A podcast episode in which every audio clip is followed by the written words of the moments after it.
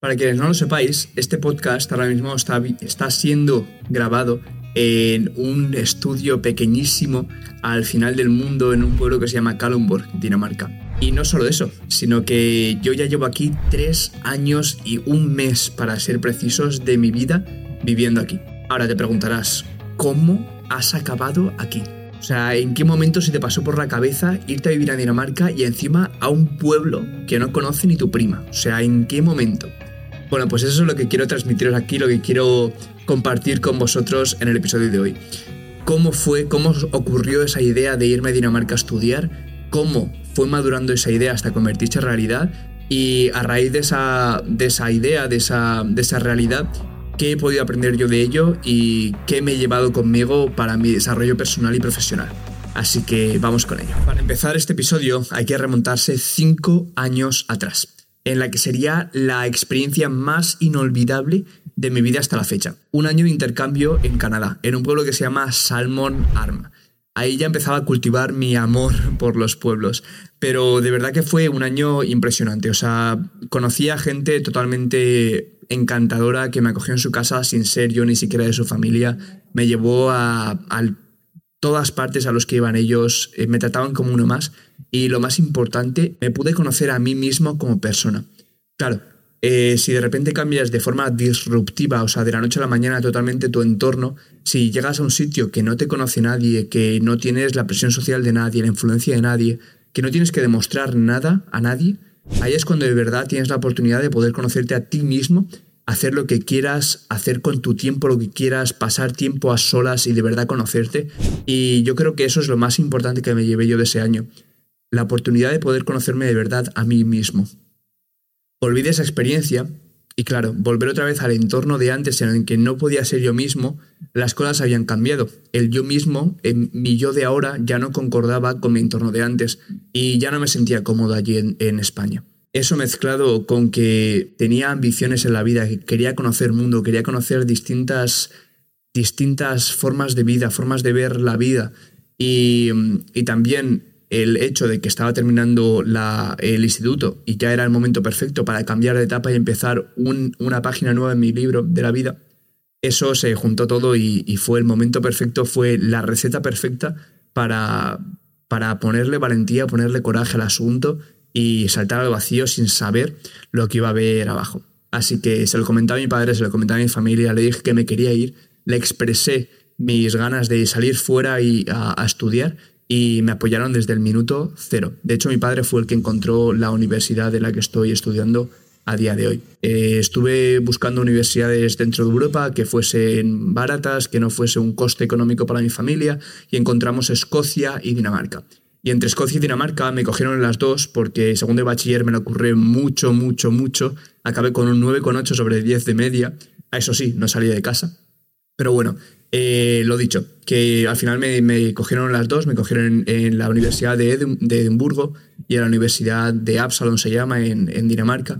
Y bueno, pues se juntó también el COVID, el coronavirus, era cuando estaba empezando en el 2020, también con el Brexit, entonces Escocia también estaba formando ahí parte del Brexit y para no jugármela mucho, para saber que estaba todavía dentro de las condiciones de un de un ciudadano europeo y dentro de la comunidad europea, pues al final decidirme por Dinamarca. También te digo que ahora, tres años después, no me arrepiento para nada, pero para nada, de haber elegido Dinamarca sobre Escocia. Y ahora entenderás por qué. La cultura danesa es jodida de entender y tienes que tener una mentalidad muy abierta para poder adaptarte y poder vivir a gusto en un país como este.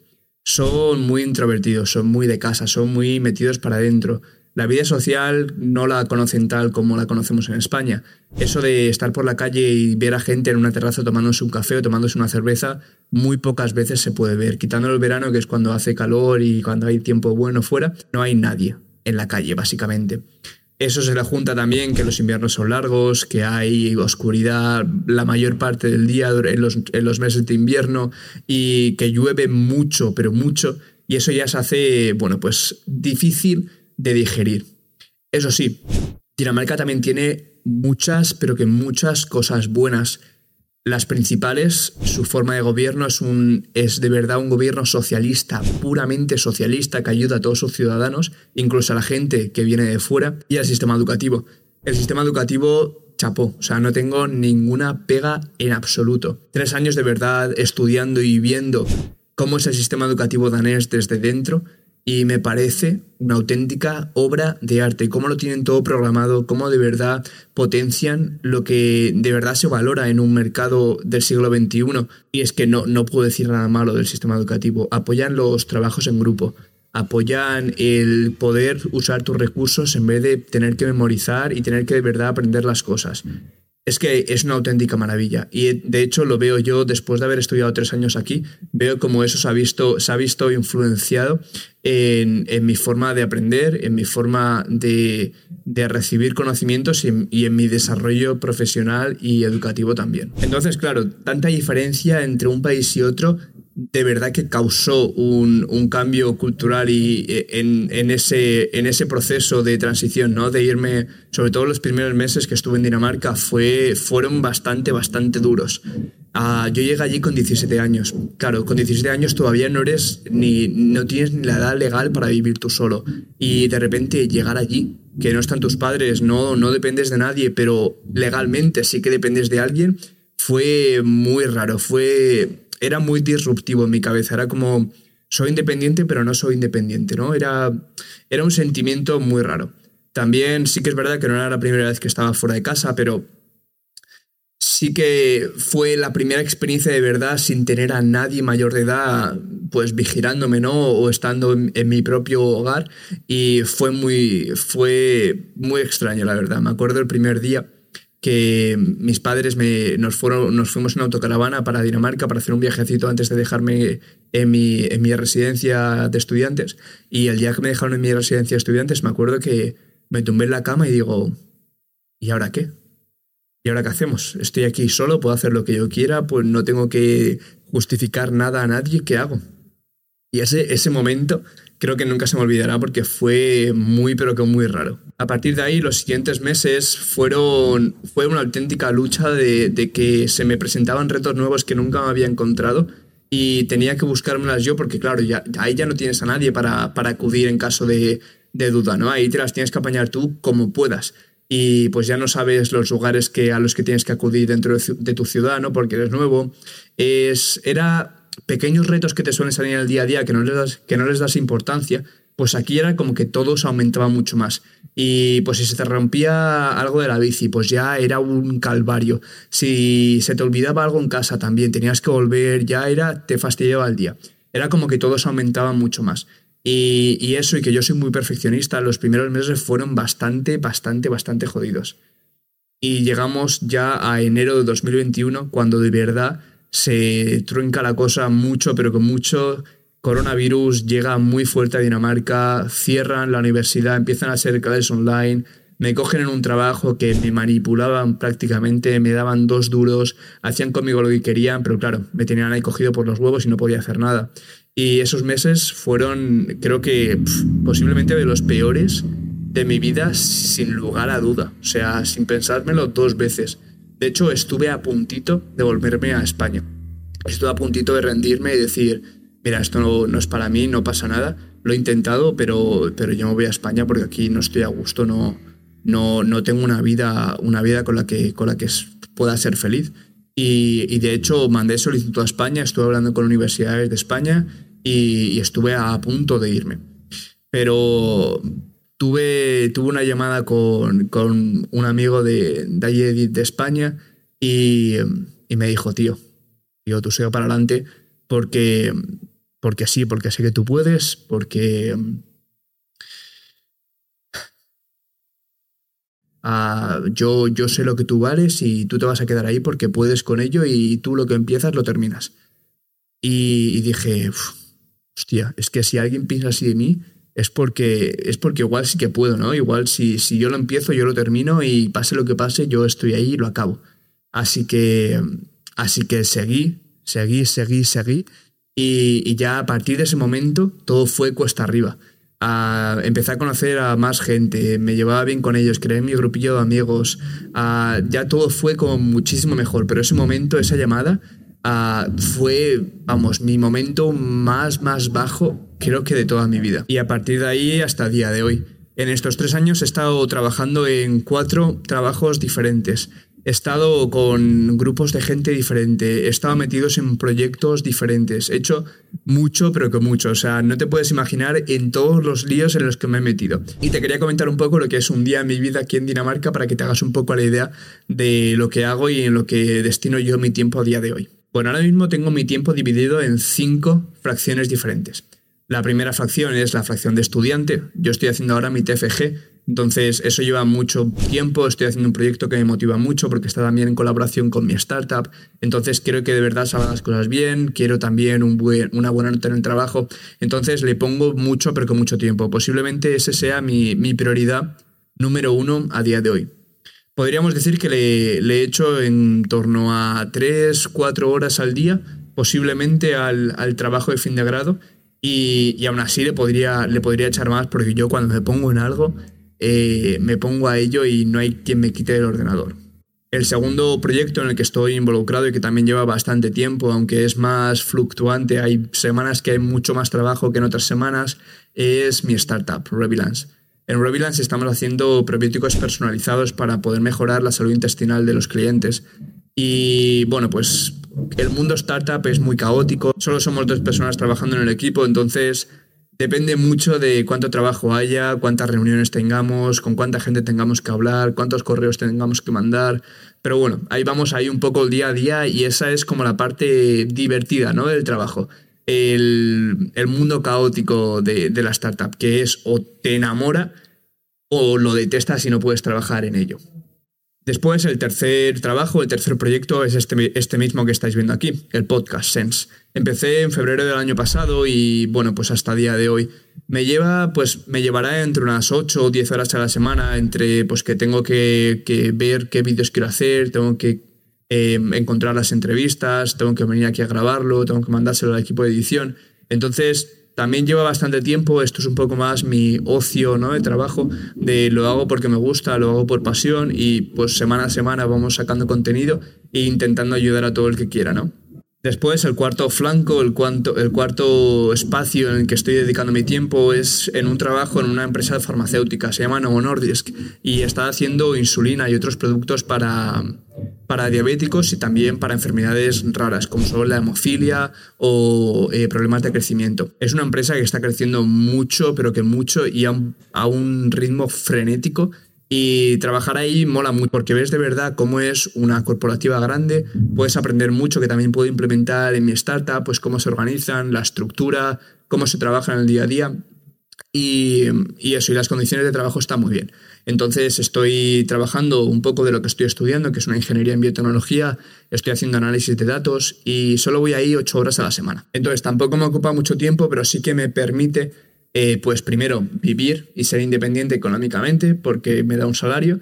Y segundo, pues conocer un poco ese mundo corporativo y después poder coger eso para mi propia startup. Y ya por último es tiempo de ocio. Pues todo, pues voy al gimnasio cinco días a la semana, estoy también pasando tiempo con mi pareja, también con ciertos amigos que tengo por aquí.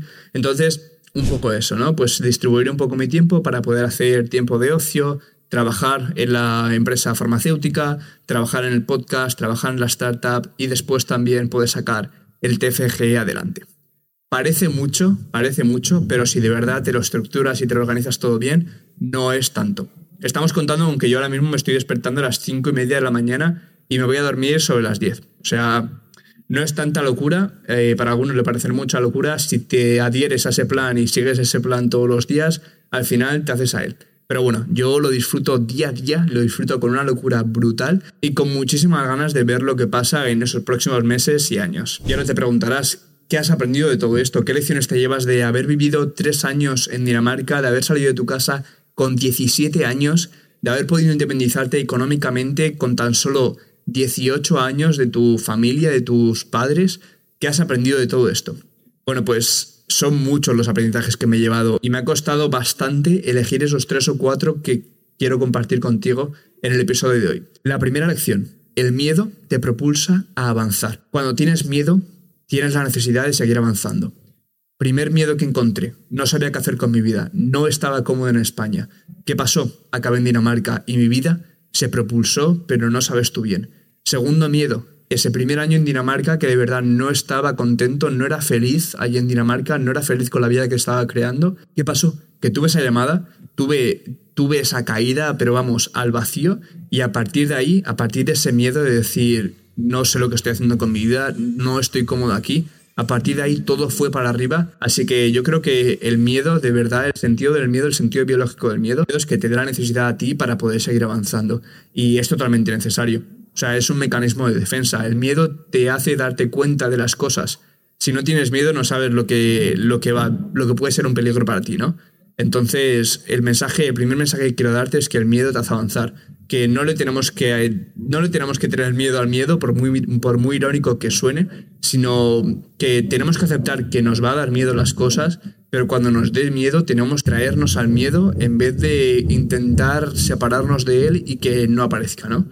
Entonces, eso, si sientes miedo, si sientes que las cosas no van bien, vea por él. O sea, cógelo y a muerte con él. Que de verdad que te va a permitir avanzar y te va a propulsar un montón. La segunda lección, y que no fue en Dinamarca cuando lo aprendí, sino mucho antes, gracias a todas las experiencias que mis padres me han podido dar cuando era pequeño, era que el mundo es gigante, es mucho más grande de lo que nos pensamos, que no nos hacemos la idea lo grande que es, las oportunidades que te pueden dar, los parajes que puedes visitar, la gente que puedes conocer.